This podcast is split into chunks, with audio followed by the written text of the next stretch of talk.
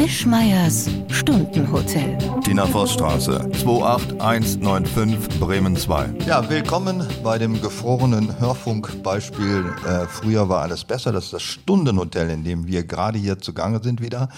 Wir, das sind ähm, Flucht. also ich bin Dietmar Wischmeier und ähm, eben hatte ich es noch. Ähm, sag doch mal eben. Nee. Mach mal einen Buchstaben. X. Xantippe und Dietmar Wischmeier. Heute im Stundenhotel. Früher war alles besser, als man sich noch die Namen von Frauen merken konnte. Als das noch wichtig war. ja, das noch Hallo. wichtig, war sich die zu merken. Ist ja heute ist egal. Ich heiße übrigens Tina Voss. Tina Voss, das ist in zwei Wörtern, ne? Tina Ja. Voss in zwei Wörtern. Ja, ja, mittlerweile ist das so, dass auch Frauen Nachnamen haben dürfen. Und Ja, ich weiß. Ist mir ist aufgefallen. Früher war alles besser. Ja. Da war das noch nicht ich so. Aber wollte dir das Stichwort Ich geben. finde, Tina Voss ist eigentlich auch ein schöner Vorname. Also der Tina Voss ist ja auch äh, bei mir im Gerät. Studio. Der Tina Voss berichtet auch von ihrer Zeit, als sie noch alles besser konnte und besser war drumherum.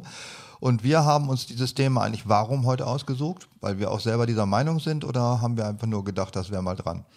Ach, im Grunde war es so, wir haben uns darüber unterhalten, dass das, wir haben uns über das Gehirn unterhalten, das ist ja schon ein Witz an sich. Nee, wir haben uns darüber mal unterhalten, dass das Gehirn die Vergangenheit so verklärt. Ja. Ex-Männer, Ex-Frauen. Und man sagt halt, früher war das alles besser. Und da habe ich mal gesagt, ja, das liegt aber auch einfach daran, dass es ja für uns überlebenswichtig ist, dass wir die Vergangenheit nicht so scheiße finden. Und deswegen baut das Gehirn das so ein bisschen gnadenvoll um. Und deswegen ist es alles gar nicht so schlimm, weil wir müssen mit dem Gehirn unsere Zukunft organisieren. Und da ist doch schön, wenn die Vergangenheit netter war, dass man auch Bock hat, weiterzumachen. Ja, man ist ja auch ein Produkt dieser Vergangenheit. Man besteht ja aus dem, was man in seinem Leben gelernt hat, was einem genetisch zugetragen wurde. Alles das bildet ja die Persönlichkeit aus.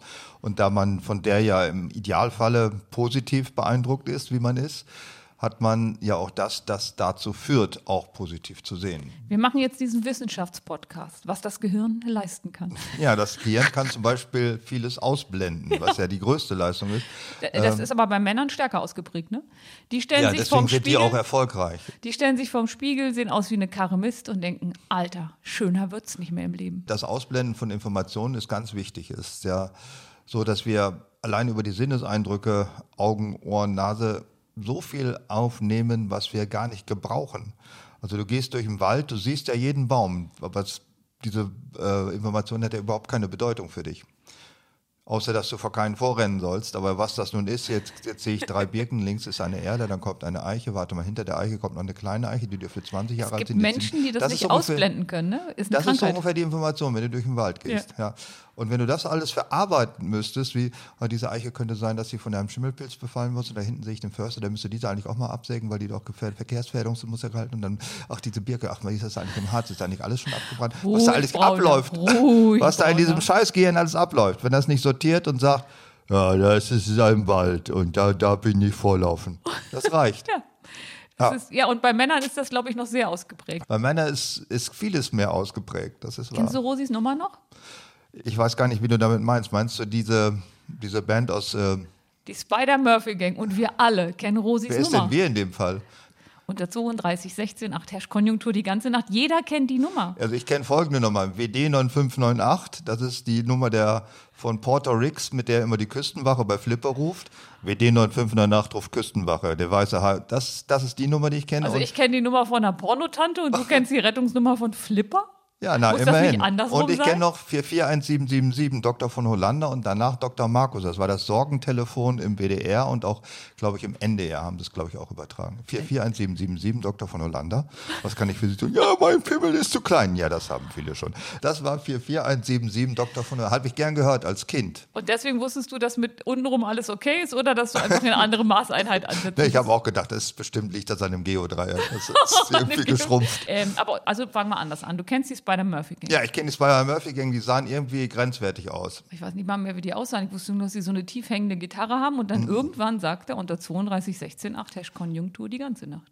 Rosi. Also ich kann der neuen deutschen Welle in ihren Extremen durchaus was abgewinnen, aber in dieser populären Version konnte ich der ehrlich gesagt nichts abgewinnen. Alter, hör dich mal reden. Was denn? Jetzt musst du eigentlich diese näselnde Hipster-Stimme darunter haben. Naja, so Joachim Witt, ich bin euer Herbergsvater, fand ich ja super geil. Das warum? fand ich ein super Text.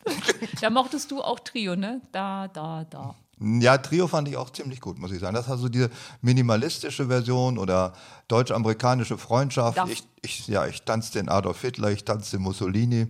Fand ich gut. Da war ich sogar mal auf einem Konzert, hat mich schwer beeindruckt, weil keiner von denen da war und alle fanden das total hip, dass sie nicht da waren. Ist das Da cool, kannst ey. du wieder diese, kannst du wieder Das diese so Stimme. toll, ey. Das hat doch Kraftwerk viel besser gemacht. Ne? Ja, Kraftwerk fand ich auch gut. Ein bisschen ähm, ästhetisch dann überschätzt im Laufe der Zeit. Das galt ja so als absolut als Kunst schon, als ähm, E-Musik. Das fand ich dann doof. die waren ja die Vorreiter für alle. Aber sag mal, wenn Aber du was willst du mir jetzt mit dir, Rosis Nummer, warum solltest du das jetzt sagen? Weil du hast dafür geschwärmt und du, wenn du es heute hörst, die Spider-Murphy Gang, dann denkst du immer noch an die gute alte Zeit deiner Jugend zurück, als du in Gittelde im Harz, diesem Hotspot der, der Teenie-Vergangenheit, wo man eigentlich alles hatte, was man haben Also ich wollte bin als als Teenie. Kind schon, habe ich schon Zeitungen ausgetragen, um mit dem Bus in die nächste Stadt zu kommen. Und als ich dann die Mofa hatte, da war die große Freiheit. Ich habe gestern zufällig auch jemanden getroffen aus seiner Geburts- und Aufwachsstadt Übrigens, ich Gittelde. bin in Seesen geboren. Naja, der andere Mensch aus Gittelde, den ich gestern traf, sagte, er hätte auch schon als Jugendlicher Zeitungen ausgetragen in Gittelde. Und es wäre doch signifikant, wie viel dort die ähm, Praline war es, glaube ich, und noch so ein anderes kleines, Also der hat, kleines die Schmud Schmuddelmagazin. der hat die Schmuddelzeitungen ausgetragen und ich hatte Hör zu, TV Hör zu oder so ähnlich. Also die haben damals alle gelesen. Das war, nee, TV hören und sehen. Also bei TV hören und sehen war das Centerfold bestand nicht aus Titten, soweit ich weiß, sondern Nee, da war immer so eine freundlich lächelnde Frau, die dann im Abendprogramm erschien. Aber sag mal, also wenn du Rosis Nummer schon nicht kennst, wir müssen dringend mal über Musik aus der Zeit irgendwann reden. gerne mal, ja, Sag privat. mir doch mal, wo kann man uns eigentlich hören? Ja, uns hören kann man natürlich normalerweise auf der Medienseite im Internet von Radio Bremen, genauer gesagt Bremen 2, ja, wobei hier 2 keine Wertung ist, sondern es ist einfach das zweite Programm. Und dann kann man uns hören in der ARD Audiothek. Ja, die ist dann auch ständig, also mindestens ein Jahr, glaube ich, verfügbar, die jeweiligen Sendungen. Neben der aktuellen kann man auch den ganzen Altbestand weghören. Und bei den Schweden. Bei den Schweden kann man uns auch noch hören. Wie heißt denn nochmal? Spotify. Spotify. Richtig. Okay, pass auf. Ich mache dann, ich mache immer dann zum Runterkommen, auch wieder Satz, zum Runterkommen mache ich jetzt, ähm, lese ich einfach nur die Talsperrenstände vor. Ja, bitte.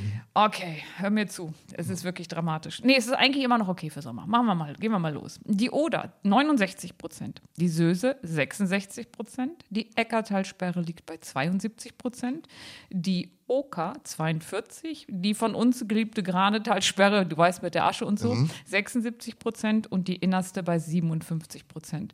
Und da wir ja schon mitten im Sommer sind und ähm, im Februar sie bei 52 Prozent lag und sie im Mai bei 65 Prozent war, lag, sind wir eigentlich mit dem aktuellen Talsperrenstand ganz gut bedient. Also es gibt für Sommer 62 Prozent im Moment nicht so viel zu meckern. Es war vor ein paar Jahren besser, aber wir haben im Moment nicht diese ganz große Dramatik der Trockenheit. Das heißt, wir können noch immer nach jedem Male den Tiefspüler abdrücken. Okay, apropos, wo wir schon beim Endteil der Verdauung angekommen sind, lass Ja. uns mal über das Vorderteil der Verdauung reden. Bitte, was soll das jetzt sein? Naja, wo es oben reinkommt. Verdauung fängt ja im Mund an. Ja, und was willst du jetzt darüber sagen? Ach, Ich wegen möchte dem gerne, Kuchen. Ja, mein Kuchen Ach, natürlich. der Kuchen, ja, der ist auch im Verdauungsbereich unterwegs jetzt. äh, heute gab es so eine Art äh, viereckig geformten süßen Brei. Das war kein Kuchen, der hielt auch notdürftig zusammen, schmeckte ganz gut, ist so, also ein bisschen Kindergeburtstagmäßig, ne? so eine natürliche Süße. Ja, ähm, als ich dir gesagt habe, das schmeckt wirklich gut, aber nur überhaupt nicht nach Kuchen. Ja, ich habe, es ist tatsächlich ein veganer Kuchen gewesen Das ist ja immer dasselbe. mit Apfelmus und frischen Äpfeln und ähm, das machte das so schön glitschig und ich fand den auch total lecker. Aber ich habe dir ja auch Ja, Erdbeerkuchen versprochen und nicht Ja. gehalten. Ja, das hoffe ich dann, dass es beim nächsten Mal überhaupt noch Erdbeeren gibt. Oder mir ist es auch mich ja scheißegal, wo du die herkriegst. ja Ja, entschuldigen, interessiert mich ein Dreck. Ist mir ganz egal, wo du die Erdbeeren herkriegst nächstes Mal. Da kommen hier Erdbeeren auf den Tisch oder gar nichts, ja? Ist das klar? Weißt du, was du nächstes Mal kriegst? Kennst du äh, russisch Brot? Ist das irgendwie so eine Spanplatte mit Das- Rosinen drin? Das Oder? essen immer die bisschen magersüchtigen oder diäthaltigen, weil die Dinger kein Fett haben. Das sind so äh, Buchstaben, die heißen halt russisch Ach Brot. ja, die kenne ich auch. 0% Fett, gut, ein bisschen Kohlenhydrate, aber da kannst du mal, das ist Spanplatte, wie Das ist Spanplatte, das ist so hellbraun, ne? Ja, Äh, früher war alles besser, haben wir uns ausgesucht als Thema heute und wir haben uns natürlich als erstes gefragt, wann ist für wen denn überhaupt dieses Frühjahr? Weil es ist ja ein Zeitraum, der könnte ja von der Jungsteinzeit bis äh, kurz vor diesem Jahr sein. Also früher, was heißt das schon? Früher ist doch eigentlich schon gestern, oder? Ja, früher ist gestern schon. Oder das heute kann Morgen. doch sein. Oder vor der Geburt oder als ich Kind war, Jugendlich war. Ich glaube, wenn das Leute sagen, dass es früher alles besser war, dann spielen sie nicht auf generell die Vergangenheit an, sondern meinen da eine ganz bestimmte Zeit, die für sie in irgendeiner Weise von Bedeutung war. Ja, und was ist die, meist, die Zeit, die bei den meisten Leuten von Bedeutung war? Fangen wir mal an mit Jugend. Äh, ja, die Jugend ist sicherlich von Bedeutung, aber ich glaube nicht, dass sie unbedingt äh, positiv besetzt Nee, ich habe ja auch nur gesagt von Bedeutung. Ich Von Bedeutung, ja. Aber wenn man sagt, früher war alles besser, meint Okay, man ja, recht. das ist Ja. äh, in irgendeiner Weise eine, nicht nur eine prägende Zeit gewesen, sondern auch eine, die, also ich, prägend heißt ja einfach, dass sie emotional eindringlicher war. Also soweit ich mich an meine Jugend erinnere, war sie nicht gut und auch nicht schlecht. Sie war in jedem Falle emotional wesentlich stärker belastet. Heute ist einem ja doch alles viel mehr scheißegal. Warst du schwer in der Pubertät? Was heißt denn der schwer in der Pubertät? Also- Akne oder ist das einfach nur verliebt oder besoffen oder was meinst du jetzt mit schwer? Äh, Das sind nicht nur die drei Begriffe. Also ich kann mich erinnern, ich fand Pubertät ganz furchtbar und das war auch überhaupt eine Zeit, an die ich mich über nicht, da möchte ich auf keinen Fall hin zurück, weil du wachst morgens auf und denkst, wow, die Welt ist schön. Eine Stunde später sitzt du heulend in der Ecke, weil du sagst, ich bin der hässlichste Mensch der Welt. Und dann gehst du zu deiner Mutter und sagst, Mama, warum bin ich denn so hässlich? Und dann sagt deine Mutter zu dir, ganz liebevoll, für eine Mutter ist jedes Kind schön. Also ich heule noch mehr, weil ich habe festgestellt, ich sehe aus wie eine Kackfratze, außer für Mama. Ja, das stimmt. Und ich das muss ist- Mama heiraten irgendwann, Ja, genau. sonst findet das Mama ist der einzige Mensch, der sagt, ich bin auch schön. Und das ist so, und diese, diese Selbstzweifel oder dass du keinen abkriegst. Und ähm, deswegen hatte ich ja auch ähm, im letzten Jahr unglaublich Mitleid mit den Jugendlichen, weil wenn du isoliert bist und kannst dich nicht mit anderen messen oder kannst denken, haha, die hat viel mehr Pickel als ich, ne? Also ist gar nicht so schlimm und die hat trotzdem einen Freund gefunden. Und was man so damals an Vergleichen macht. Und wenn das alles fehlt, weil du isoliert zu Hause sitzt, dann tröstet dich das auch nicht, dass das die anderen auch machen. Und deswegen denke ich, dass das für die Kids und gerade für die Jugendlichen eine unfassbar schwere Zeit war. Ja, also für uns war es aber auch nicht schön, hast du ja auch gerade gesagt. Also warum soll es für die heute schöner sein? Also ich habe ja gesagt, dass die Pubertät schrecklich war. Es Ja. ging ja darum, früher ist alles besser gewesen. Und ähm, die Zeit, die ich ziemlich cool fand, war Führerschein. Also sprich, du musst niemanden fragen, ob du irgendwo hin kannst. Du musst niemanden mehr sagen, wann du nach Hause mehr für kommst. irgendwelche Typen irgendwas machen, damit sie dich irgendwo hinbringen. Was heißt das Genau. Nein, nein, nein, ich will einen Kuchen backen oder so. Eine hoch auf die Gemütlichkeit. Dass glaube, man das hat- Auto auch mal von den vorderen Sitzen her kennt. Oh, was heißt das? Nix. Nix. Also du fandst deine Jugend nicht so äh, prägend und prickelnd, sondern erst ab 18 fing das Leben an. Na, sagen wir mal so in der Zeit zwischen sagen wir, 13 und 17 oder 14 und 17, das war ja auch mal schön, aber ich, das war schon sehr schwierig. Und am coolsten war doch eigentlich Kindheit. Wenn es dir alles scheißegal ist, weil du ja keine Ahnung hast, also Geld muss irgendwie reinkommen, Essen ist immer da, du hast ja überhaupt keine Ahnung, du weißt nur, dass dein Vater den ganzen Tag weg ist und abends nach Hause kommt. Was der so macht oder so, ist dir doch alles total egal. Du nimmst deinen Schlitten, gehst zur, jetzt kommt zur Pastawiese. Warum die so heißt, weiß ich nicht mehr. Ich glaube, die hat mal der Kirche gehört. Jagst da mit dem Schlitten runter, kommst abends nach Hause, dann wird sich um dich gekümmert. Also ich finde, Kindheit ist in der Rückschau eine unfassbar schöne Zeit. Ja, Kindheit fand ich auch schön bis zum Eintritt in die Grundschule. Das fand ich dann nicht mehr so schön. Wobei ich generell Schule ablehne. Generell. Warum? Das ist ja völlige Scheiße. Aber du könntest doch gar nicht schreiben wenn, und lesen. Naja, ich sag mal, ich bin 13 Jahre zur Schule gegangen. Du, glaube ich, ein bisschen länger. naja, ich bin 13 Jahre zur Schule gegangen und ich würde sagen, ich, habe, ich will gar nicht darüber lästern, dass ich da nichts gelernt habe. Ich habe sehr viel gelernt. Erstaunlicherweise, es überstaunt mich immer noch, dass ich was weiß, ab und zu. Aber sozusagen die zivilisatorischen Fertigkeiten, die die Schule ja auch vermittelt, nicht nur einfach Selbstbewusstsein, kreativ sein und diesen ganzen Schwachsinn, sondern lesen, schreiben, rechnen, Französisch sprechen, Englisch sprechen, solche Sachen. Ja, die hätte man in kürzerer Zeit mit Fachpersonal und nicht mit diesen Hirntoten wesentlich besser und schneller lernen können. Also, ich gehe mal gerade zurück. Die Grundschulzeit fand ich noch toll, weil die Grundschule war nämlich in Gittelde. Da konnte man zu Fuß hingehen. Musste nicht im Bus steigen und sich dann davon Gut, bei mir war sie nicht in Gittel, insofern war sie nicht so schön. Das war alles, das fand ich alles prima. Da weiß ich noch, ähm, dass das irgendwie so ganz harmonisch war und überhaupt nicht blöd. Orientierungsstufe, in die ich ja noch gegangen bin, die fand ich schon schwieriger, weil da war das so mehr auf Leistung, ne? Weil dann, Ja, das war immer doof ja, an der Schule. also wo gehst du denn am Ende hin, wenn du kannst, musst du auf die Bretterpenne Mhm. oder kannst du tatsächlich weitermachen? Und ähm, danach fand ich es ziemlich cool und ich habe heute noch Kontakt mit meiner Lehrerin, weil die war kein hirnloser Mensch, Mhm. sondern die hat mich unglaublich geprägt. Und hat mir ganz, ganz viel mitgegeben und ganz viel zugetraut. Also da habe ich überhaupt keine schlechten Erinnerungen dran. Ja, da gab es sicherlich Sonne und Sonne. Ne? Sonne und Sonne. Als ich auf die weiterführende Schule, so hieß das glaube ich damals, Ja. war, da war der auch noch durchsetzt mit altprügelnden, äh, amputierten Nazis und was da sonst so rumlief. Ich glaube, du hast dann schon die Wendezeit, wo noch jüngeres Personal Äh, Leider nein. Meine Grundschulzeit, Herr Glado, bestand darin, dass man, also ich habe direkt eine geknallt gekriegt und bei den anderen hieß es immer, wir hatten zwei Brüder, der eine war sitzen geblieben, deswegen war der gleich in meiner Klasse und die saßen noch nebeneinander und da weiß ich immer, Rüdiger, Ingo, Brille ab, baff, baff. Jeder eine geknallt gekriegt, Brille wieder auf und das war noch normal. Also ich kenne auch Verprügeln mit so einem Rohrstock und so. Ja, das, kenn war bei also. uns jeden Tag der Fall, ja. Mit Rohrstock verprügeln. Als Junge ging es noch, da kriegt man irgendwelche hinten vor. Als Mädchen musste man die äh, Hände zusammen, also die Finger in der Hand und dann wurde man vorne auf die Fingerkuppen geschlagen, sodass Oh. man einen Muskelkrampf kriegt und die Finger stundenlang nicht auseinanderkriegte. Oh, das kenne ich Das nicht. war ganz gemein und widerlich. Und äh, die Grundschule, das war sowas von vorsinnflutlich, das kann man sich heute gar nicht mehr Aber vorstellen. damals war es ja nicht vorsinnflutlich, sondern uns State of the aber. Art. Ach so. Wir haben Rechnen mit Karten, die wurden noch in Reichsmark ausgefüllt. Das ist jetzt nicht kein Scherz. Und Biologie waren einmal im Jahr kamen Zigeuner mit ausgestopften Tieren, die durften wir uns angucken. Also das war nichts äh, Modernes. Oh, in der Grundschule gab es schon Bio? Das, Äh, Bio nicht Naturkunde hieß das. also das, boah, da kann ich mich gar nicht mehr dran erinnern. Ich weiß noch dieses, also ich bin ja ein, um mal zu zeigen, wie vorsinnflutlich auch Gittel ist, ich bin ja eigentlich ein Linkshänder. Ich schreibe aber mit rechts und das habe ich in der Grundschule gelernt, indem dir die linke Hand auf den Rücken gebunden wurde und du rechts schreiben musstest. So, Gittelde. Und ähm, ich musste bis in die sechste Klasse hinein als einziger Mensch wahrscheinlich im Universum schön Schreibübungen abgeben weil natürlich meine rechte Hand nicht gut schreiben konnte. Und ähm, das war dann auch in Kunst etwas schwierig, weil ich mit Kunst natürlich mit links gemalt habe oder es wieder versucht habe. Und ähm, versuch du mal mit deiner linken Hand einen Weihnachtsbaum zu malen. Das sieht aus wie einer direkt aus Tschernobyl in der dritten Generation und bei mir sah das auch so aus. Also vorsinnflutlich aber- waren wir da auch. Die hatten ein normiertes Menschenbild. Nicht? Ich Genau, man schreibt in der mit rechts. Pubertät wurden den Jungen beide Hände auf den Rücken gebunden. Und es sollte Damit die nicht so schön schreiben können, ja? Ja, genau. Und deswegen, äh, Damit da keine Tinte aus dem Füller kommt. Ah, Entschuldigung. jetzt wird es aber ein bisschen ekelig. Jetzt wird es ein bisschen ekelig. Entschuldigung. Das ist der Moment, wo ich genau weiß, das sagt man nicht und dann war's da. Ja, das ist mal, guck mal, diesen Reflex habe ich nicht. Wenn ich sage, das sagt man nicht, sage ich es dann auch nicht. Ach so. Aber du hast, du, du hast diese Bremse gar nicht, das sagt Nee, man die nicht. Bremse habe ich ehrlich gesagt nicht so, weil ich ja weiß, das wird von kundiger Hand zurechtgeschnitten.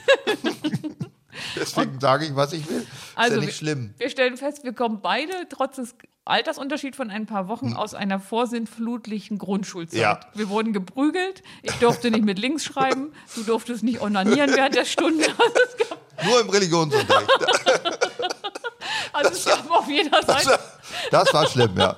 Also ist das auch nicht, also äh, durften die anderen dann während der Stunde onanieren oder nur du nicht? Dort, die, die vorher eine Eins hatten. So, wo waren wir? Ja, so, also die. Schulzeit war für mich generell eine verlorene Zeit. Ich würde sagen, die 13 Jahre, die ich da abgesessen hatte, die hätte man in der durchaus, Grundschule.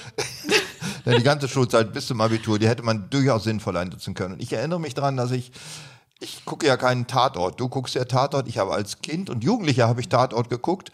Das war äh, sozusagen das letzte positive Erlebnis, bevor am Montagmorgen wieder dieser Horror anfing und ich wieder mal die Schularbeiten nicht gemacht hatte, die im Bus abschreiben musste. Äh, Ich mochte diesen ganzen blöden Schularbeiten-Terror überhaupt nicht und bin auch ein großer Anhänger des Pausenklingelns geworden, weil was immer man über die Schule sagen konnte, früher hieß es, äh, wir machen einen Deal, Lehrer und ich. Das heißt, wenn der Lehrer reinkommt, springen wir alle hoch, sagen Guten Morgen ja sowieso und dann fängt die Stunde an. Und wenn das Klingelzeichen ertönt, auch mitten im Satz des Lehrers, springen alle auf und rennen raus. Halt, halt, ich sag hier, wann der Stunde. Genau, wollte gerade sagen, Am Arsch sagst du was, Lehrer. Ich kenne das auch. Ich bestimme, wann die Stunde zu Ja, Ende nix. ist. Klingeln ist Gott. Ja. so. Das ist mein Gottesbegriff. Musste das man dann auch mit. Onanieren aufhören? Selbst das.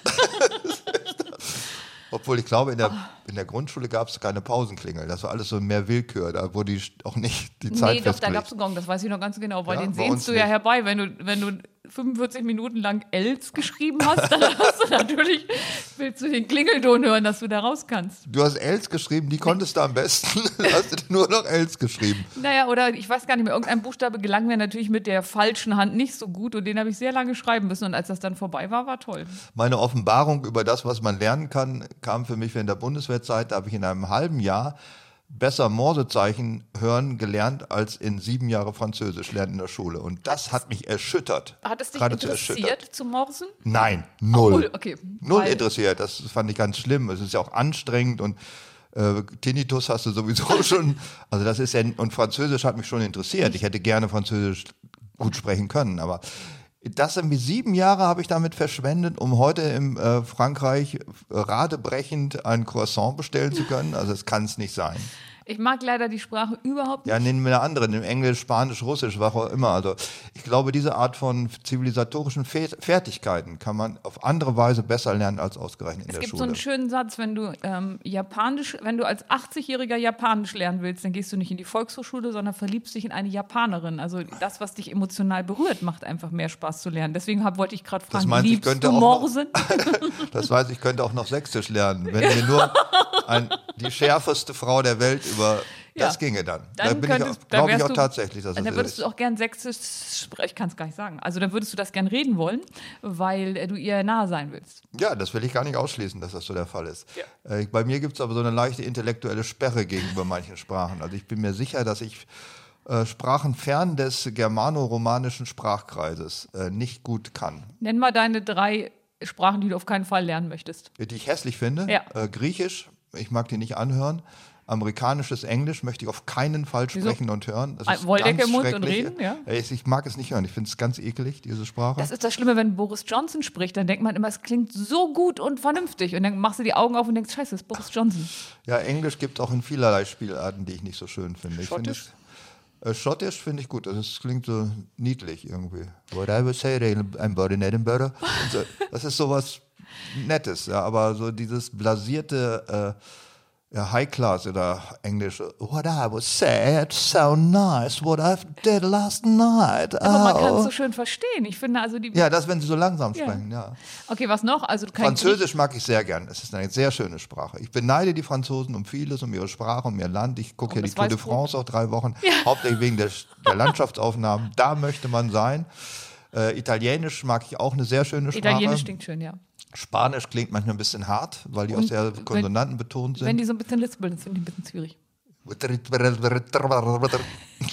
Im Prinzip kannst du jede Sprache nachmachen. Ja, jede Sprache, ja. Äh, Ich mag alle südafrikanischen Sprachen, äh, die ich leider gar nicht. Äh, Äh, ähm, osteuropäische Straßen, äh, Sprachen mag ich nicht, weil sie so hart klingen. Die klingen hart, die sind da sehr vernuschelt, finde ich. Ja. Also ich, äh, slawische Sprachen habe ich sehr viel Schwierigkeiten, sie zu lernen und zu verstehen, weil sie natürlich ein bisschen außerhalb unserer, sagen wir mal, grammatikalisch-semantischen Vorstellungswelt sind. Da würde bei mir dann Japanisch und Mandarin relativ weit vorne kommen. Aber es klingt so schön. Wie sind Also wir ich jetzt eigentlich auf finde so- Sprachen gekommen? Äh, Achso, weil nicht. du äh, Morsen schneller gelernt hast Als äh, Französisch, in vor allem besser konnte. Ja. Das ist echt gut. Ich könnte ja mal nach Frankreich fahren und morsen einfach vielleicht. Das ist ja international, das müsst ihr auch verstehen. Erstmal war ja Bildung wichtig. Bildung stand allen offen. Und ähm, es war doch in der Zeit so, dass man versucht hat, das Bestmögliche, was man da noch an Pädagogik hatte, zu tun. Also sie haben sich ja ganz viel Mühe gegeben. Heute wissen wir, dass es blöd war. Aber es macht ja keinen Sinn, Wissen, also ähm, Handlungen mit dem Wissen von heute, von gestern anzuzweifeln. Also ist es doch gemein zu sagen, sie waren hinterwäldlerisch. Ja so. klar, früher waren viele Nazis. Also das ist jetzt, also das war ja allgemein verbreitet. Es ist problematisch. Wir sollten Ja. jetzt nicht nur ausschließlich über Schule reden, weil die beiden die doof fanden. Oder du fandst sie gut, ich fand sie doof. Nee, ich fand, sie, sie mal mittelprächtig. Ich fand sie mal gut und mal schlecht und ich finde dieses erhebende Gefühl einer, sagen wir mal so, wenn ich war ganz gut in Deutsch und wenn ich eine Eins geschrieben habe, dann war ich ganz glücklich. Ich war aber ganz schlecht in Chemie. Da hatte ich mal den kompletten Spickzettel auf dem Oberschenkel geschrieben und das ist der einzige Tag in der Schule, als ich einen Rock anhatte. Und der Lehrer stand hinter mir und der hat mir gesagt, er gibt mir keine Sechs. Wegen des Spickzettels, weil ich damit sowieso nichts anfangen konnte. Also die Sachen, die ich draufgeschrieben habe, hatte nichts mit dem Stoff zu tun und Dem das- Stoff von dem Rock, den du hochgezogen hast. äh, mit dem Stoff, den wir durchgenommen haben Also. für die Klassenarbeit. Und er musste mir gar keine sechs geben, weil ich habe es von alleine geschafft, weil ich es nicht kapiert habe. Und das ist natürlich kein schönes Gefühl. Aber wenn du eine gute Note geschrieben hast, das ist doch so ein bisschen Gamification. Und dann sitzt du so im Bus zurück nach Hause und freust dich total, weil es gut gelaufen ist. Das ist doch auch ein ganz erhebendes ja, Gefühl. Schulzeit war ja nicht nur sozusagen das Regelwerk der, der Pädagogik, sondern war ja auch eine soziale Welt. Also man hatte Schulfreunde, Schulfeinde. Ich hatte nie mehr so viele Feinde in meinem Leben wie während der Schulzeit. Warum? Weiß ich nicht, aber man war in Banden organisiert, hat sich geprügelt. Im Schulbus gab es die, die hinten saßen und alle anderen vermöbelten. Und man, es war immer irgendein Konflikt da. Was Wenn an der Bushaltestelle kon- mussten wir immer an der Bretterferne vorbei, die warteten nur, um Gymnasiasten zu vermöbeln. Also damals so Gedichte schreibende Gymnasiasten mit Duffelcoat und äh, Baskenmütze. Du, die, den hätte sogar ich eine reingehauen, ja, ehrlich. genau. Da hatte ich dann auch wenig Mitleid mit. Äh, das war eigentlich immer ein Konfliktfeld. Aber, also was ich noch, wo ich mich noch ganz gut dran erinnern kann, dass es ja auch so wechselseitige Themen gab. Also du warst mal mit dem einen befreundet, mal mit dem anderen. Da warst du ganz froh, wenn du in der einen Clique warst und hattest so ein bisschen deine Ruhe. Aber ähm, kennst du noch Gummitwist? Auf dem Schulhof haben wir dann Gummitwist. Ja, Mädchen haben das gemacht. und Jungs haben Fußball gespielt. Ja, mit Bierdosen, die sie vorher in der Pause Bierdosen. ausgesoffen hatten. Es gibt ja nicht nur die Schulzeit, an die sich viele zurückerinnern. Also viele haben sich sogar an ihre, an ihre Kriegszeit zurückerinnert, positiv. Das erscheint einem heute absurd. Viele erinnern sich an ihre Bundeswehrzeit, sehr positiv. Männer erinnern sich übrigens immer an ihre Bundeswehrzeit. Das ist, das habe ich wirklich, da habe ich empirische Studien über 30 Jahre gemacht. Wenn du sagst, machst du gar keinen Sport? Doch, doch, 30 Kilometer Märsche. Und immer früher bei der Bundeswehr. Ich sage, okay, du bist 44. Wie lange ist das her? Hm? Also Männer Und sagen, erinnern sich an die Bundeswehrzeit, wenn du über Sport mit ihnen redest? ja, weil alle Menschen, die, also gerade Männer, die keinen Sport mehr machen, sagen, ja, früher war ich super fit, ne? also 30 Ach so. Kilometer Märsche. Und dann fangen sie immer von der Bundeswehrzeit an. Da sage ich, ja, das war doch aber auch nicht freiwillig, es war nur, weil ihr es musstet. Mhm. Aber ähm, dann kommen sie immer mit der Bundeswehr. Oder auch wenn sie so sagen, ähm, dass sie so harte Kerle sind, draußen schlafen können, mussten sie ja beim Bund immer. Also Äh, ich musste nie beim Bund draußen schlafen. Ich erinnere mich, wir hatten einen Arno Schmidt Lesekreis bei der Bundeswehr. Du warst ein Arno Schmidt Lesekreis. Ja. Und Warst du in der Stube und hast für den Feldwebel geschrieben? Nein, wir haben so über diskutiert, über Literatur und sowas. Also äh, Sport haben wir nicht so ihr denn, getrieben. wie hättet ihr denn das mit den Feinden gemacht? Feinde hatten wir ja nicht, wir waren ja mehr so in der Etappe. Weil wenn du mit im Literaturkreis in der Bundeswehr sitzt, ja, was machen dann die Leute, die wirklich mit Literatur zu tun haben? Das weiß ich auch nicht. Was, wie weit man das noch verweichlichen kann, ist mir ein Rätsel. Da ja. kommt nichts mehr. Nee, ist kommt, glaube ich, auch Ende nicht vorbei. mehr. Also ja, erinnerst du glaube, dich gerne an deine Bundeswehrzeit zurück? Also nicht mit, ich habe keine Rochus, sagte man, glaube ich. Ich habe keine Ja. Rochus auf meine Bundeswehrzeit. Ich fand das jetzt nicht weder schlimm noch, äh, es war ja auch nicht hart. Es war, Ja, als Reich Ranitzky der Bundeswehr, also der Vorsitzende des ich Literaturkreises. fand es so im Nachhinein, wenn ich es versuche, objektiv zu sehen, was ja immer schwierig ist, was die eigene Vergangenheit anbetrifft, war es die einzige Zeit in meinem Leben, aus der ich aus meiner normalen äh, kulturellen Blase ausgebrochen bin oder ausgebrochen wurde. Wurdest, wurdest. Ja, also das war auch nur in der, in der äh, Grundausbildung, wo man doch mit Menschen zu tun hatte, die man vorher nicht für möglich hielt. Wie viele Jahre hast du noch gedient? Zwölf Monate. Zwölf Monate. So kurz nur? Ich bin weggegangen vorher. Aber normalerweise, was, wie fing das denn an? Wie viele Jahre? 15 Monate Ja. war damals die Regel. Ja. Aber in der Grundwehrdienstzeit kam man ja mit Leuten zusammen. Ich wusste nicht, dass im Ruhrgebiet auch Menschen wohnten und wie die so drauf waren. Was hast du denn gedacht, wer der ist? Weiß ich nicht. Also ich hatte noch nie Kontakt mit solchen. Ich bin ja auf dem Land in einer behüteten Reservat für Cherokee-Indianer aufgehört. Also da war das nicht. Da gab es nicht so Leute, die tagsüber Bier soffen, bei jeder Gelegenheit sich schlugen. Doch, der Briefträger, weil der ging von Haus zu Haus und hat jedes Mal einen kurzen gekriegt. Oder Porte- Menschen aus Süddeutschland kannte ich gar nicht. Und da war ich auch sogar bei denen zu Gast. Meine Familie hat mich einer mitgenommen ins Schwabenland und ich fand das als ganz merkwürdig, was die machten. Ich kenne nur, also damals aus der Kindheit heraus kannte ich nur Holländer als, also als andere Zivilisation. Ja, also, also dass man überhaupt mal so fremde Lebenszusammenhänge kannte. Und das größte Erlebnis bei der Bundeswehr, da lacht meine Frau immer noch heute, wenn ich sage, für mich ist dann kulinarisch die Wolkendecke aufgerissen worden. Was war das da alles lecker? Die, was? was? Bei uns, da gab es gekaufte Wurst und ähm, alle so Sachen, die wir überhaupt nicht Ich muss kannten. noch mal ganz kurz zurück zu, da wurde mir kulinarisch die Wolkendecke Ja, das war alles sehr lecker, was es Ja, da aber gab. allein diese blumige Beschreibung, das Erwachen deiner Geschmacksknospen. Frühstücks, ja, ein Frühstücksbuffet, da ging man lang, da gab es, bei uns gab es zwei Sorten Käse, beide prellten, wenn man sie fallen ließ. Die kamen alle im Austausch gegen Molkepulver von der Molkerei und schmeckten alle nach altem Autoreifen. Ich, kenn, ich glaube, ich kenne als Kind nur Gouda. Ich wusste auch Ja, gar das nicht, war, dass es jetzt was hieß, glaube ich, Gouda und und, Leerdammer oder Eldammer. und Harzer Roller. Wobei Ja. mir völlig unverständlich war, dass Menschen das wirklich essen. Du riechst dran und denkst, okay, muss weg. Es gab ja, Ja. keinen Moment, wo der Harzer Roller, der tatsächlich aus dem Harz kommt, genießbar war. Also ich habe das auch nicht essen können, never ever.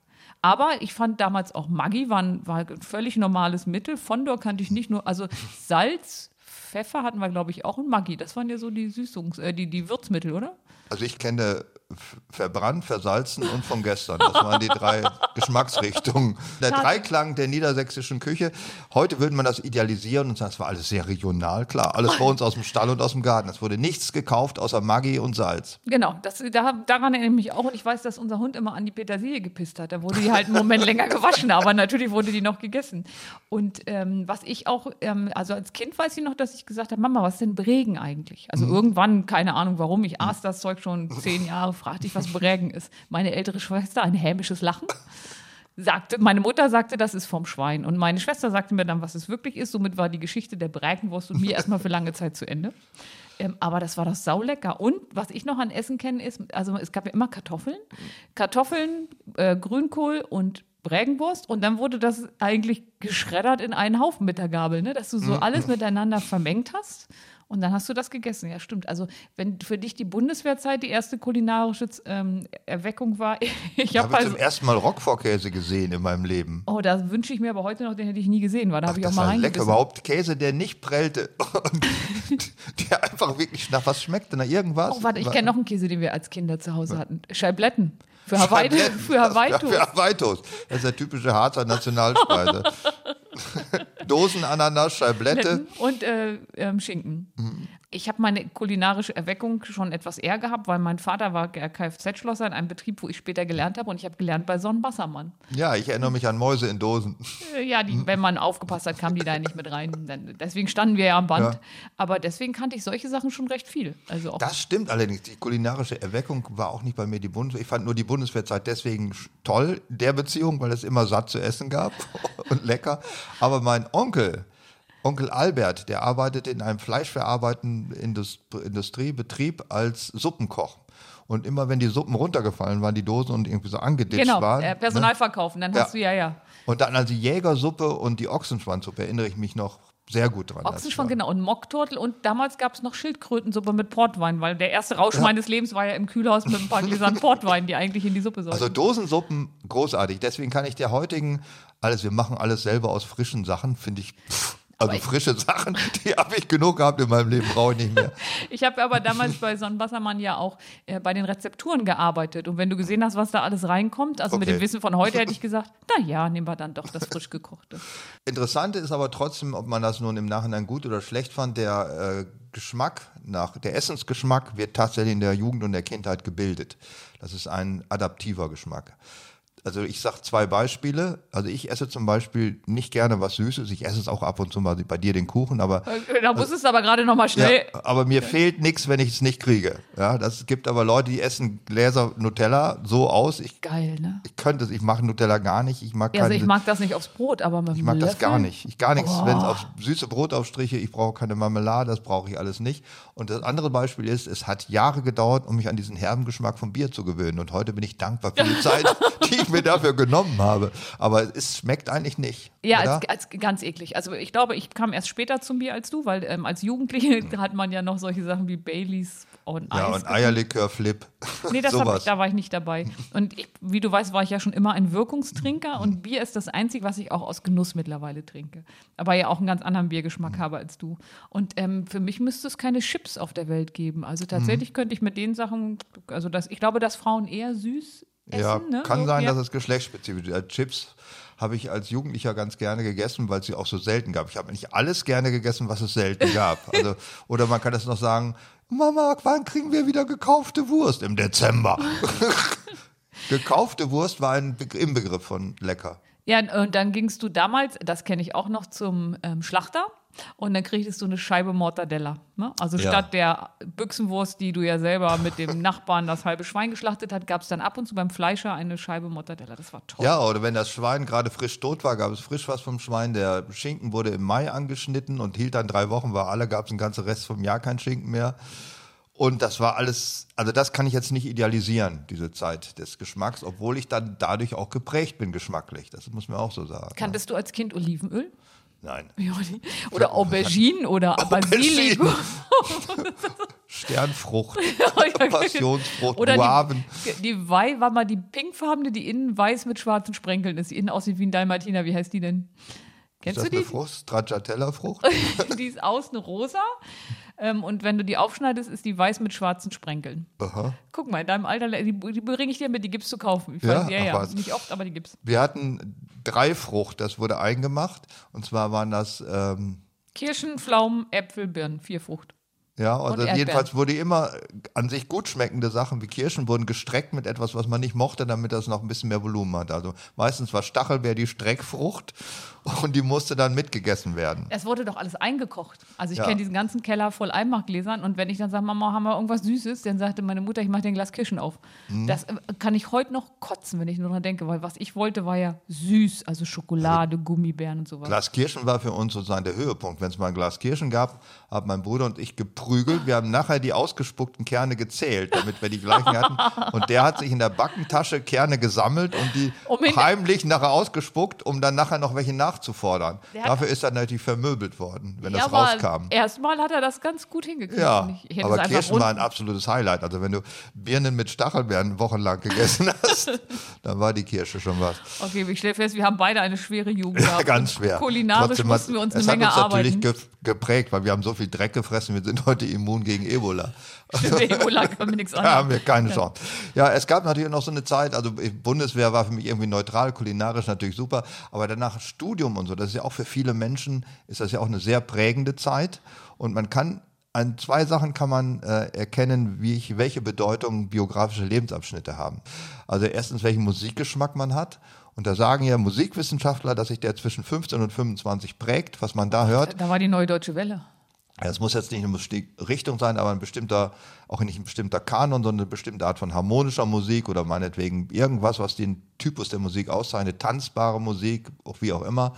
Äh, Und man wird dann mit 60 kein Jazzliebhaber mehr oder Opernliebhaber. Die Leute, die ich kenne, die äh, in meinem Alter und jünger sind, die gerne Opern hören und klassische Musik, sind auch dadurch geprägt von dem Elternhaus. Ja. Das ist immer so der Fall gewesen. Also Musik prägt sich sehr stark ein. Äh, Essen in der Jugend noch Was früher. war dein Lieblingssänger in der Jugend? Oder deine Lieblingsband oder Lieblings irgendwas? also als Jugendlicher, sagen wir, als ich so elf bis zwölf war, elf, zwölf, dreizehn, fand ich Creedence Clearwater Revival Oh, die gut. sogar ich, das ja. war äh, im Grunde Sumpfrock. Ja. Also, Finde ich heute immer noch ganz guter, schöner, primitiver Rock. Das mochte ich gerne. Dann, also im Studium war es schon ganz anders. Heute würde man sagen, Progressive Rock, glaube ich, also mit drei, vier Gitarren vorne. Das mag ich heute auch noch ganz gerne. Das andere, was einen prägt in der Zeit, also neben Musikgeschmack, ist, von welcher Zeit deines Lebens schleppt man noch Freunde mit durchs Leben oder hat man noch Kontakt, um es positiv zu sagen? Kennst du noch Leute aus deiner Grundschule, äh, mit der du noch regelmäßig Kontakt hast? Ah, sagen wir mal so Orientierungsstufe fängt das so an. Aber dass ich so eine Freundin ganz mitgeschleppt habe durchs Leben, nee, wir, also wir haben alle so, und da sind ja tatsächlich soziale Medien ganz klasse, hin und wieder mal Kontakt, ne, so über weite Verzweigungen und haben uns auch mal wieder getroffen, aber mitgeschleppt habe ich sie erst ein bisschen später. Also 20 Jahre Abitur, bist du da gewesen? Bei, ist das organisiert Selbstverständlich, worden? ich habe erweiterten Realschulabschluss. Ich komme Ja. aus Gittelde. Das okay, heißt, 20 Jahre Gittelde fünf- Abitur. Pass auf, 5% der Menschen damals nach der Orientierungsstufe gingen aufs Gymnasium. Und die zwei, die sind auch geflohen, weil wir die so gehänselt haben. Das waren immer die Kinder von reichen Eltern. Also tatsächlich. Ja, ich weiß damals, was heißt reich? Also das waren die Höheren der Kleinstadt, der Apotheker, der Rechtsanwalt, die der, Blagen. der so. Bauer, der Großbauer war es Ja. dann noch. Ja, genau. Das waren die einzigen, die damals, also weil ähm, das Gymnasium war ja in Osterode. Und so weit konnte man einfach nicht fahren. Also mit dem Bus, das Ja. ging nicht. Also überhaupt nicht. Und deswegen war, ich glaube, 80, ne, 70, 80 Prozent war im Prinzip Realschule. Das war total normal. Ja, okay, ja, die Leute aus der Realschule, da gab ist ja irgendwann mal zu einem Abschluss, hat die geführt und habt ihr nach einer Jubiläum, habt ihr euch jemals wieder getroffen? Einmal. Und bist du da gewesen? Ja, natürlich. Ich bin so neugierig gewesen. Und wie lange war es daher? 20, 25 Jahre. Was sind so die interessantesten Dezennien, die man feiert? Also Realschulabschluss ist, wie alt warst du da? 16? 16, ja. Ja, 20 Jahre 36, okay, das ist interessant. Was ist aus jemandem geworden? Wer es bis 36 nicht geschafft hat, schafft es nicht mehr. Erschütternder war, kann auch 25 sein, kann schon über 40 gewesen sein. Ja, doch, mal- doch, sagen wir mal, es war 25 Jahre. Was dann tatsächlich erschütternd war, war, dass viele im Ort geblieben sind und untereinander geheiratet haben. Die auch schon in der, Männer, Frauen, scheißegal.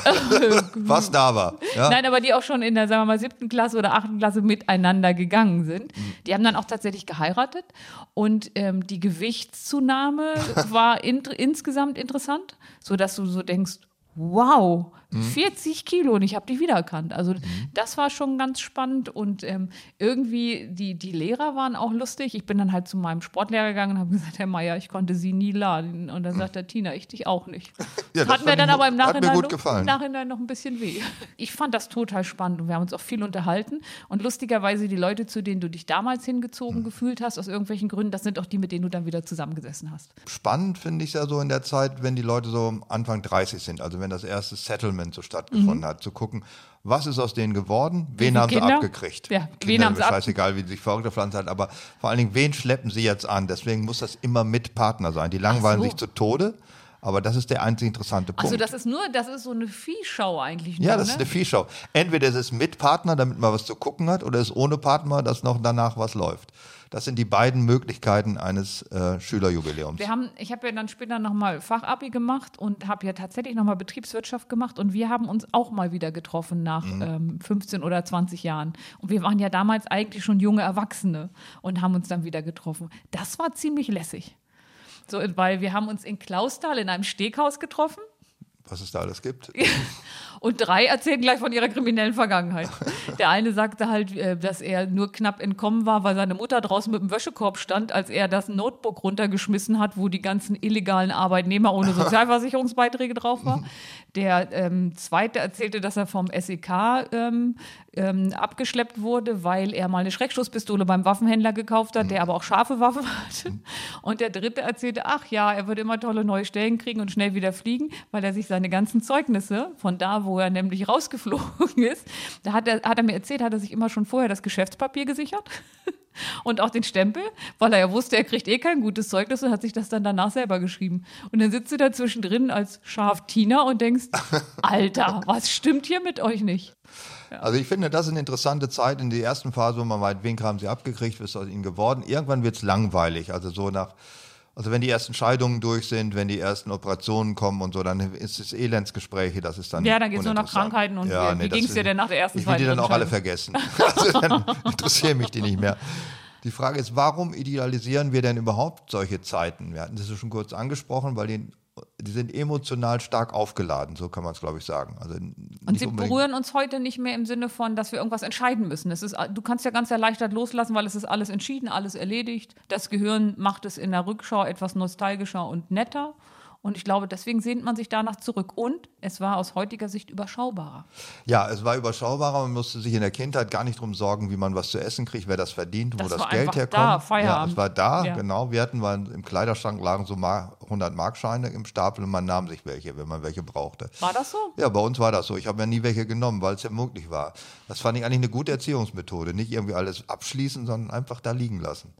Wusste gar also ich war, hatte Geld in der Kindheit irgendwie einen Wert. Also ich kenne das, ich habe mir immer bunte Tüten geholt. Und, Geld äh, hatte schon einen Wert, weil ich keins hatte. Also als Schüler hatte ich wenig Geld. Taschengeld weiß nicht, ob es das gab. Keine Ahnung, erinnere ich mich nicht mehr. bunte Tütengeld. Ja, ich habe ja immer alles gleich erarbeitet, ne? Zeitung austragen. Ja, Und nicht die Schmuddelzeitungen. Die Schmuddelblätter in zu. verteilen. Nein, hör zu. Und das Blöde war damals, und das ist, glaube ich, also auch verboten, ähm, du hast die halt gekriegt, du musstest die verteilen und du musstest das Geld kassieren. Ja. Und das musstest du dann abgeben. Jetzt sind aber ganz viele Leute, die sich die ganzen Zeitungen nur bestellt haben wegen der Werbegeschenke. Mhm. Und die haben das natürlich nie bezahlt und dann wurde das von deinem Geld abgezogen. Also ich habe das ein Jahr durchgehalten, weil ich, meine Mutter gesagt hat, das gehört sich so. Mhm. Aber meine Verdienstmöglichkeiten waren doch schon schwer überschaubar. Ich habe Neutralseife verteilt als Jugendlicher. Die hat meine Mutter auch. Äh, Haka-Werke genau, oder ja, ja. wie die hießen, ja. Schmierseife hieß die bei uns. Ja, das, das, sowas war das. Ich frage mich, dass man sich ab und zu daran zurücksehnen, tue ich mich nach keiner Zeit meines Lebens. Das kann ich nicht sagen. Bloß äh, ab und zu denkt man nostalgisch dran, wenn man bestimmte Musik hört oder sehr auch stark an Gerüche erinnert man sich ja auch. Da laufen Filme ab, wenn man Ähm, Beispiel- li- äh, ja. legt man in die 80er Jahre und so Ähm, weiter. ich kenne das mit, ähm, wenn ich Pferde rieche. Ich bin ja früher geritten Mhm. und das ist dann sofort, das ist ja, weil so ein Pferdegeruch ja extrem intensiv und sehr, sehr ähm, besonders Mhm. ist, dann habe ich da sofort so ein Highlight. Aber wenn mich jetzt jemand fragt, wo ich mich zurücksehnen würde und wo ich gerne wieder wäre, dann wäre es beim Rammstein-Konzert 2019. Weil du da stinkend breit warst.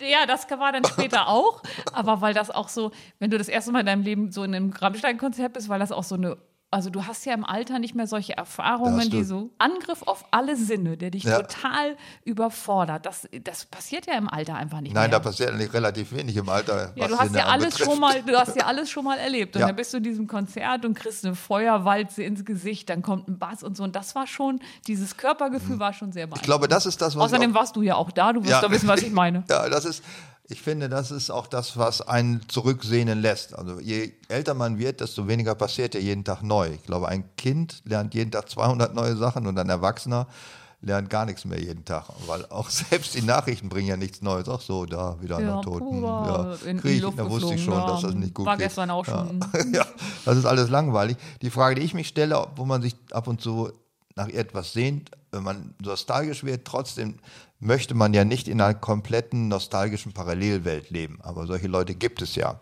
Also es müssen ja nicht die Amischen sein in den USA, die ja komplett im 19. Jahrhundert Es verharren. gibt ja auch Leute, die sich noch in 50er Jahre kleiden Ja, und und- Nierentische hinstellen Ja, und solche oder, Sachen. oder die sind draußen sind sie, ich sage jetzt immer Sparkassenangestellter, warum eigentlich? Das sind ja gar nicht unbedingt Spießer. Also ich, aber ir- um irgendwas zu sagen, also die ganz normales Leben führen als Angestellte, dann gehen sie in ihr Haus und da ist es dann plötzlich ne, mit Wurlitzer Box und äh, das ist eine, Wolitzer Box scheint was aus den 50ern zu sein. ja, das ist dann 50er Jahre. Und da leben sie, ziehen sich um Ja. und Machen Petticoat an und tanzen komische Sachen.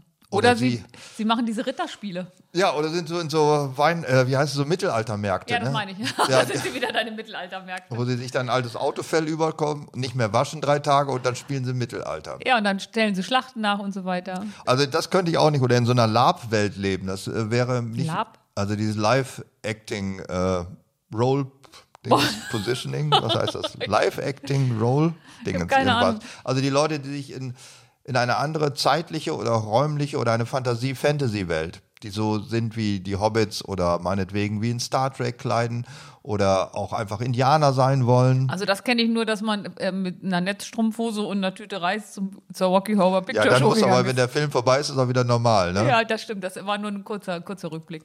Aber dafür sind doch VR-Brillen unglaublich spannend. Das, also ich habe das würde einmal das vereinfachen, ja. und bin dann doll hingefallen, weil ich ja relativ sicher war, dass ich mich auf den Stuhl setze. Der war aber wirklich nur virtuell. Mir reicht eine Gleitsichtbrille, um auf die Schnauze zu fliegen. Das Dann brauche ich keine VR-Brille. Es gibt Nostalgie ja auch einfach so, das muss ja gar nicht so äh, komplett ausgekleidete Fantasiewelten sein, sondern viele Leute finden ja auch alte Stadtkerne, Altstädte mit Fachwerkhäusern, alten Giebelhäusern schöner als äh, Neubauten. Warst du mal in Gent? Ja, war ich schon mal. Ich war in Gent und wir sind da angekommen im ähm, Hafen und da dachte ich, Alter, was ist das hier eigentlich für eine abgewrackte Stadt?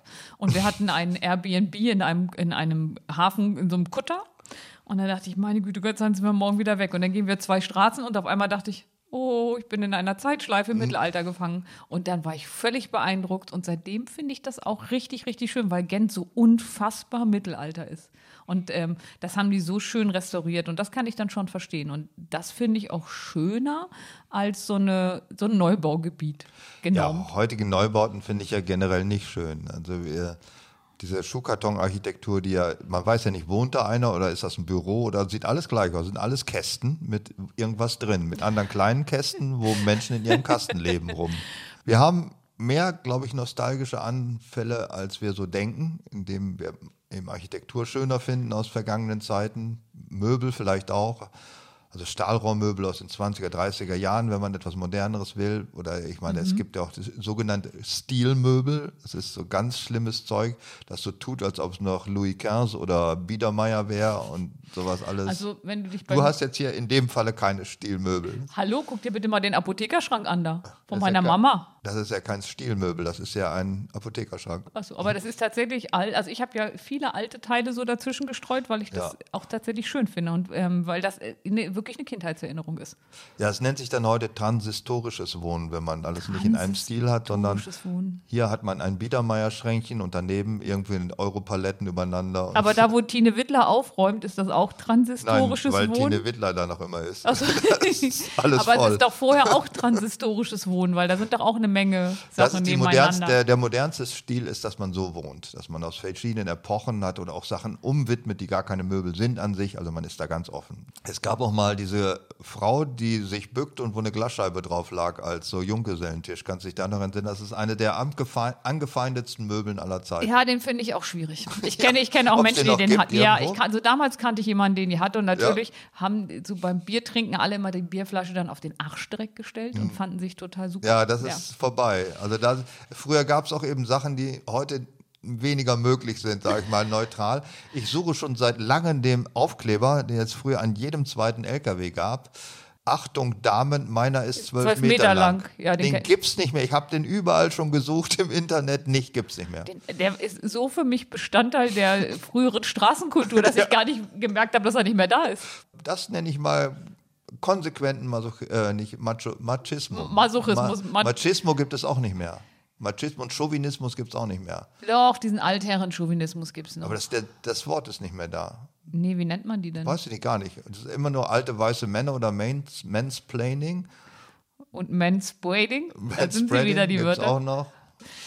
Ja, es ist vieles auch blöd gewesen damals, äh, dass man Frauen, die einen Kinderwagen vor sich herschoben, hinterhergerufen hat vom Gerüst des Maurers. Werf dein Kind weg, ich mach dir neues. Ist auch, glaube ich, Und der andere Kollege sagt, steck einen Gruß von mir mit rein. War das genau, das ja? Das, auch, das ist- sind so Sprüche, die sind heute aus gutem Grund auch nicht mehr so gesellschaftsfähig. Oh, hast du wieder den Radikalfeminismus-Anfall gehabt? Ja, ich bin ja radikal. Immer so zwei Minuten Ja, genau, überfällt es mich, das ist wie so ein Tinnitus. Ja, Mehr so wie ein Tourette, glaube ich. ja, ja so Tourette-Feminist. Ich bin Tourette-Feminist. Schwänze ab. Aber ähm, ich will immer nur fragen, ob jetzt wieder die Minute ist, wenn der Die Radikal... Minute ist schon wieder vorbei. Ah. Ist alles wieder vorbei. Kurze Minuten. Was war denn damals tatsächlich besser? Weil wir idealisieren viel, aber war es auch nicht einiges. Oder fangen wir anders. Ich sag mal was. Ah, doch, doch, das finde ich schon. Ähm, du hast halt, du bist als Kind aufgewachsen mit einer klaren Vorstellung von Gut und Böse. Ne? Also Russland war böse und Westen war toll. Und, ähm, und ähm, wenn du an der DDR-Grenze lang gegangen bist, ich weiß noch, wenn du in Berlin mal zu Besuch warst und warst dann am Checkpoint Charlie und hast so gruselig in das finstere Land geguckt. Also das war schon, da waren die Feindbilder einfacher. Also da Ja. kam keiner mit, der mit dem Flugzeug irgendwo in den Turm geflogen ist oder so, sondern du wusstest, das sind die Russen, das sind die Amerikaner, wir sind die Guten, die anderen Cowboy die und. Indianerspiel in der Weltpolitik. Genau, ja. War genau dasselbe. das finde ich tatsächlich, ähm, das fand ich als Kind klar, weil das hat Orientierung gegeben. Das ist ja auch der Grund, warum heute Menschen öfter mal sehr laut brüllenden Menschen, die einfache Lösungen anbieten, hinterherlaufen, weil sie wollen eine einfachere Welt. Es war vieles erschien den Leuten besser, was andere nicht so verstehen. Zum Beispiel, dass es immer noch Leute gibt, die in der DDR aufgewachsen sind oder Großteil ihres Lebens verbracht haben und die diese Zeit gut fanden, besser als die jetzige Zeit. Ja, weil es auch übersichtlicher war. Das war also, übersichtlicher. Man hatte die Selbstverantwortung für sein eigenes Glück, war eben nicht so groß. Das ist ja auch belastend heute. Wenn du heute nichts geworden bist, dann bist du selber schuld. Ja, du bist an allem selber schuld. ja, und das war da nicht, da war dein Weg vorbestimmt und Ja, das ja, und entlastet. Das, jemand hat sich um alles irgendwie gekümmert und ähm, es ging allen noch ähnlich äh, beschissen oder gut. Es ist eben, äh, man war, das ist ja auch das, was Leute eben auch an der, wir fahren- sprachen vorher drüber, Bundeswehrzeit gut finden können, dass es einfach unwichtig ist, wie sie sich benehmen. Es ist irgendwie, wie es ist. Und wenn du mit dem System kein Problem gehabt hast, also sprich, du hast das alles ausgeblendet, dann hast du natürlich einen großen Verlust. Ne? Also ähm, es war ja nicht alles immer dramatisch schlecht in einem normalen, sagen wir mal, äh, kleinbürgerlich, mittelbürgerlichen Leben. Und ich glaube, wenn du alles ausgeblendet hast, hast deinen Job gemacht, hattest dein kleines Reich, dass du dann schon echt was verloren hattest. Ja, du kannst, wenn du vieles ausblendest, kannst du eigentlich immer am besten leben. Ich habe ja in der Studentenzeit auch in einer Stadt gewohnt, das wäre mir heute unmöglich, weil ich viel zu viel mitkriege von dem, was diese Stadt bestimmt, von der Kommunalpolitik, von den Schwierigkeiten, von dem ganzen Scheiß. Das hat mich als Student überhaupt nicht interessiert. Ich wusste nicht mal, wer der Bürgermeister war und was da sonst Das fiel mir so- gerade ein, ich wusste nicht, wer der Bürgermeister von Gittele war. Ja, nicht mal von Gittelde. Nein, weil das irgendwie keine Bedeutung hatte. Ja, in so dem ist Leben. es. Ja. Und das ist heute eben anders. Man ist nicht nur zynischer geworden, sondern auch aufmerksamer geworden, was die eigene Umwelt betrifft. Man muss nicht zwangsläufig zynisch werden. ja, dann ist man halt doof, das geht auch. Aber äh, Warte mal, ganz kurz. Wir kennen uns ja schon sehr lange. Wo ordnest du mich denn ein? du, Ja. also doof bist du nicht, würde ich sagen. Du hast so eine Art Sonderbegabung. Du Arsch! Deine Art ist, ist ein bist, du schon, besonderes bist Kind. du recht gewitzt. Aber okay, ich weiß, ich weiß nicht, wie ich damit nicht rausstehen soll, aber du, Ja, bist, ja, du bist ja kein Zyniker. Null. muss, das ist ja das Komische eigentlich. Warum eigentlich nicht? Weil Du lebst in einer feindlichen Umwelt, du lebst in einer Stadt wie Hannover, die ja im Grunde nur aus feindlichen Umweltreflexen besteht, aber es ist egal, du fühlst dich ja wohl. Ja, ist alles okay. Ja, guck mal an, das ist, ähm, das würde mir nicht gelingen. Aber es kann doch nicht nur doof oder zynisch als Lebenszustände Nein, das kann es nicht geben. gehen, aber du bist eine beneidenswerte Form, deine Umwelt ja, wie so, auszublenden. wie so ein Trottel halt, ne? So, Ja, so, Gut, also ein besonderes Gut, Kind. es besteht sozusagen, es ist für deine Lebenswirklichkeit völlig unbedeutend, dass man in dieser Stadt auf Elterngeld ein halbes Jahr warten muss und sein Kfz-Zulassung auch ein halbes Jahr bei der Behörde, weil du das beides nicht musst. Ja, aber ich habe gerade einen Personalausweis beantragt. Und der ist im November kommt der? abgelaufen. Ich habe ihn ähm, am Freitag beantragt. Also das, wir haben ein halbes kommt dieses Jahr noch neu. Ja, sie haben ab Beantragung vier Wochen. Und was ganz toll war, da war sogar ein Automat. Und ich liebe ja Automatenbilder für, fürs Passfoto, weil du siehst ja sowieso scheiße aus. Ja. Und da musst du nicht Geld für einen Fotografen ausgeben. Und da habe ich mich da hingestellt, habe das Bild gemacht und so. Und dann kann ich mich aber die nächsten zehn Jahre darüber freuen, wie scheiße mein Personalausweis Siehst du, aussieht. du hast so einfache Freuden im Leben und das ist eben auch schön. Das sind die kleinen Freuden, die man sich erhalten muss, ja. Und man muss auch vieles ausblenden, das ist auch wichtig. Aber vieles ist ja auch für die Leute nicht wichtig. Also ist es für dich wichtig, dass in dieser Stadt, wie in allen Städten, dauernd Messerstechereien stattfinden, dass man am EC-Automaten überfallen wird. Ist das wichtig für deine Lebenswelt?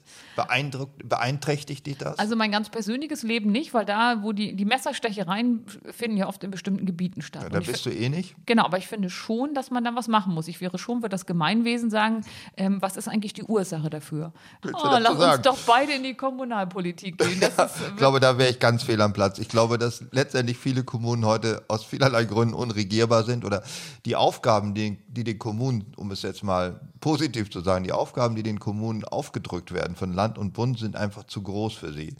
Also sowohl für die Leute, die da arbeiten und dahin gewählt werden, als auch die Umstände sind einfach zu komplex, als dass sie auf der kommunalen Ebene und gelöst was ist werden die können. Lösung?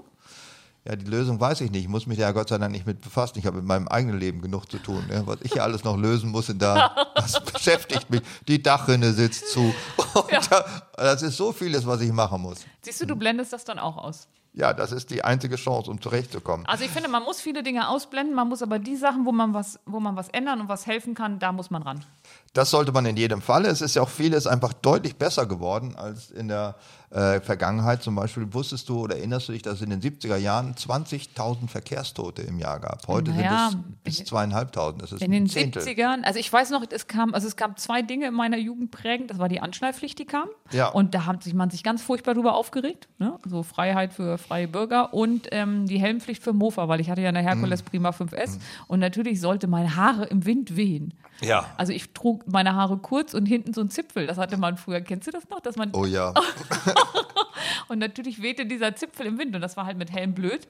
Kopfstützen, also die Nackenstützen sind ja in alten Autos auch noch nicht. Also Ja. da hattest du ja immer einen sauberen Genickbruch bei einem Auffahrunfall. Und Das ist an sich ist es eine, eine Zahl wie jeder andere auch, die einen nicht so berührt. Bloß, wenn ich ein bisschen länger drüber nachdenke, merke ich, dass es Leute in meinem Alter gibt oder gab vielmehr, die während meiner Jugend schon gestorben sind im Verkehr. Im Verkehr. Und die, da gab es noch Bauchgurt und nicht den Drei-Punkt-Gurt. Ja. Bauchgurt und keine Nackenstütze.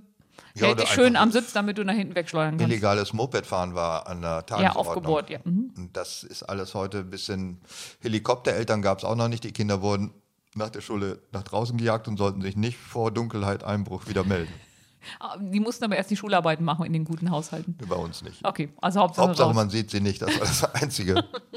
ja, es war vieles gefährlicher, ein, sich, aber die Freiheit war auch, meine Freiheit ist ja auch Gefahr, so ist es halt. Also ja. ich kenne das noch aus dem Dorf, dass die Hunde immer frei rumgelaufen sind. Da haben die Ja. sich auch gebissen und solche Sachen. Aber da hatte keiner, wenn da einer mit einer Leine lang ging, dann haben die Leute gelacht und steht da ja, und das kommt. waren nur alte Kriegerwitwen, die einen Hund an der Leine hatten. Sonst liefen große Schäferhunde frei rum und bissen auch einer.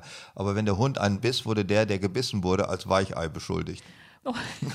ich, finde, ich glaube, deine Kindheit war wirklich schwieriger als meine. Was ist nicht schwierig, da wurde man halt, wer die Kindheit überlebte, hatte eben auch schon was Ja, geschafft. und ich kenne noch solche Sachen wie auf dem Trecker mitfahren. Dann saßt du halt nicht ähm, in, einem, in einem gepolsterten Sitz, sondern auf dem Radkasten oben drauf. Und da Ja, war unangeschnallt. nur unangeschnallt und da war nur so eine Metallsträbe, an die du Ja. dich geklammert hast, damit du dann mit übers Feld juchzen konntest. Ja. Ja, es war alles nicht so. Ähm, natürlich wurden auch nicht Kinder von ihren Eltern im SUV zur Grundschule gebracht. Ne? Das gab es auch nicht. Die Nein. mussten zu Fuß oder mit dem Rad oder sehen, wie sie da hinkamen. So Bildung kümmere dich drum. Ich sage immer, ich bin da nur aufs Gymnasium gekommen worden von meinen Eltern, weil da eine Buslinie hinfuhr. Wäre die Buslinie zu einem Dschihadistencamp gefahren, wäre ich da gelandet. Das ist, der Hauptgrund gewesen. Haupt, wo fährt denn der Bus hin? Ja, ja, in der Nähe von dieser Schule. Ja, dann kannst du da hin. Es war zur Realschule, wäre nicht gegangen. Ja, bei uns war zur Realschule, war ähm, so ein, ich hätte jetzt beinahe gesagt, ein Shuttle. Also da stieg man ein und fuhr dahin und, ähm, zur, und man musste ganz woanders hingehen zur Bushaltestelle und musste richtig mit einem normalen Linienbus und bezahlen, um dann Ja, der Runde stimmt. zu kommen. Das hatten meine Eltern auch gewurmt. Dass man, aber Realschule war auch schon zahlpflichtig. Da muss Ja, man auch mit dem. Linienbus hinfahren. Mhm. Nur die Hauptschule war äh, fahrgeldlos zu bestreiten. Deswegen war die auch sehr beliebt. Das ist im Grunde auch ein Punkt, den ich so an dieser Heroisierung des damals ein bisschen ernüchternd finde, wie viele Zufälle doch im Leben das aus einem gemacht haben, was man wirklich wurde. Und solche Sachen wie Telefonate führen, also ähm, jemanden anrufen. Ich, ich kenne dieses Klackergeräusch noch beim Wählen und ähm, Ferngespräche oder die besten Uhrzeiten, weil es dann billiger war. Ich glaube nach 18 Uhr, ne? Und Ja, ein ja. Einheitenzähler neben dem Telefon. Das ist auch noch ein Aufkleber, den ich gerne hätte. Äh, fasse dich kurz, dieses Telefon kann Leben retten. Das hing früher an den gelben Zellen. Also das sind auch so Sachen, die es heute nicht mehr gibt. Ähm, es gab auch in solchen Zeiten, die heute von vielen Leuten gut gefunden werden, wie die 80er Jahre. Ne? Meine, da war Tschernobyl, AIDS hat sich weitgehend durchgesetzt, Waldsterben, was gab es da nicht alles AIDS hat schlimme sich Sachen? weitgehend durchgesetzt, klingt nach was Positivem. Ach so. Das Gut, ich kann ja eine, äh, man kann das eben formulieren, wie man will. Ich habe neulich eine äh, Sch- Überschrift in der hiesigen Zeitung gelesen, die hieß ähm, 30 Prozent aller, aller DAX-Vorstände frauenfrei. Da dachte ich, dann haben wir es ja bald geschafft. das, damit kommen wir auf einen weiteren Nachteil der damaligen, also die Geschlechterzueinanderführung war riskant, um nicht zu sagen von so vielen Zufällen abhängig, dass ich die Zeit aus dem Grunde schon nicht so toll fand. Die Geschlechterzusammenführung war riskant.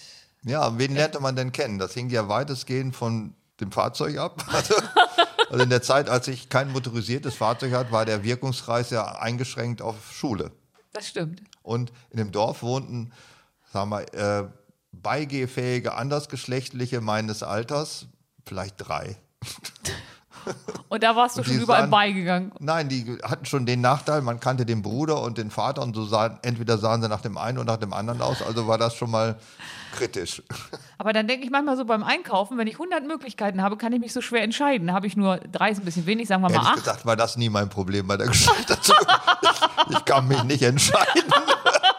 Ach, was sind das viele, die mich gut finden? Ich kann mich gar nicht entscheiden. War nicht das Problem, Sondern, sondern dass man nicht rankam Ach so. an, an viele, weil auch gar nicht so viel da waren einfach. ja gut, bei drei. Und dann kommt es auch noch ein bisschen auf die Verhältnismäßigkeit an. Wie, wie sind die Würfel des Lebens gefallen? Sind viele Jungen im Ort und wenig Mädchen? Ja, das auch noch. Und dann sagte einer meiner Freunde damals in der Grundschule, hier kannst du 10.000 Jahre vor der Tür sitzen, da kommt Reckel Welsch nicht vorbei. so war es auch. Und er hatte recht. Lebt ihr eigentlich noch? Ja, die ist äh, 81, glaube ich. Ich weiß gar nicht, wie wir auf dieses Thema hier noch, wie wir da wieder rausfinden. Nie weil wieder. Ich, Wir können äh, einfach nur aufhören. ja, wir müssen einfach aufhören. Es gibt viele Nischen, in der man ungleichzeitig leben kann. Also zum Beispiel, die hast du ja auch gar nicht. Also du, Oldtimer sammeln oder Dampfeisenbahnromantik, das sind ja alles. Äh, Ich, bin so- ich schon wieder ein besonderes Kind, weil ich, Ja, das wäre besondere Begabung. ja, weil ich keine Oldtimer sammle und keine. du beamst dich mit nichts zurück. Oder hast du sammelst so heimlich alte Comichefte oder irgendwas, was auf eine ver vergangene Zeit rekurriert? Hast du da irgendwas? Ähm, Nee, ich habe ganz viele Erinnerungen so von meiner Mutter, die ich mitgenommen habe, so also irgendwelche Gegenstände wie so ein Apothekerschrank und solche Sachen, aber die habe ich halt mitgenommen, weil ich sie schön finde, nicht um mich irgendwo hinzubeamen. Ich sammle auch keine Platten, ich schmeiß ja alles weg. Deine alten Bücher, hast du die auch alle weggeworfen? Ja, alle weg. Ist das zu Ich habe das Einzige, was ich noch habe, ist von Sonnenwassermann mein Ausbildungsheft, damit ich mich an diese schreckliche Zeit immer erinnern kann. Lehrjahre sind keine Herrenjahre, Ah, ja. weil auch da musste ich noch schön Schreibübungen machen. Ich zeig dir das irgendwann mal. Also ich bin da, bin da ein bisschen anders drauf. Ich habe alte Fahrräder, alte Röhrenradios. Ich habe alles, glaube ich, schon mal gesammelt. Ähm, alte sammle- Trecker, LKW, was, nehmen wir Ich, irgendwas. Pass auf, ich nehme das zurück. Ich sammle zwei alte Fahrräder. Und wo hab ich die her? Zwei, zwei alte, ja, wo hast du die wohl her? Sei froh, dass du nicht drei Röhrenradios auch noch hast. Ich habe zwei Röhrenradios, wie Aber du nicht weißt. von mir. Nein, aber die habe ich, die, oh, diese, diese, aber das ist ja nicht sammeln, die habe ich einfach aufgehoben. Ja. Also jeweils von einer Oma, dieses alte Röhrenradio, das habe ich äh, als Deko-Gegenstand. Und zwei alte Fahrräder, die sind ja von dir und die Hm. sind auch wirklich, ähm, aber ich wusste, da weiß ich immer erst, wie kurz ein Radstand früher war. Und dann erinnere ich mich auch, dass Klaus Dahl Zellerfeld eine vierstellige Postleitzahl hatte, weil so alt sind die Räder schon. Sag mal, wir könnten ja beim nächsten Mal Ja, bitte. Weil, ähm, was hättest du davon, wenn wir mal uns ein Jahrzehnt rausnehmen, über das wir reden? Ja, welche Sätze davor? Ähm, können wir mit meiner Jugend anfangen, die prägende? Die 60er? Du Arsch. ist so unfassbar. Nein, das können wir gerne die machen. 80er. Ich würde gerne mit dir 80er. über die 80er reden. Ja, das finde ich auch spannend, weil wir die ganz unterschiedlich erlebt haben. Du warst da Schüler, verpickelter Gittelder und ich war schon Student. Ich freue mich. Vergittelter Ich freu Gittel, mich- Gittelpickel. Geht, der, der Gittel, das wird der, Der Gittelpickel. Gittelpickel. Ja, äh, okay, das können wir das machen. Also ich habe das sicherlich ganz anders erlebt, die 80er, als du. Das wird ein Traum werden. Falls es etwas Traum. gibt, was ihr in den 80ern erlebt habt, Könnt ihr schreibt das es auf der mir. Audiothek hören? Bei Spotify. Nein, viel besser. Schreibt es mir und ich gucke, ob ich damit was machen kann. Tschüss. Tschüss. Wischmeiers Stundenhotel. Ein Podcast von Bremen 2. Mehr davon in der ARD Audiothek.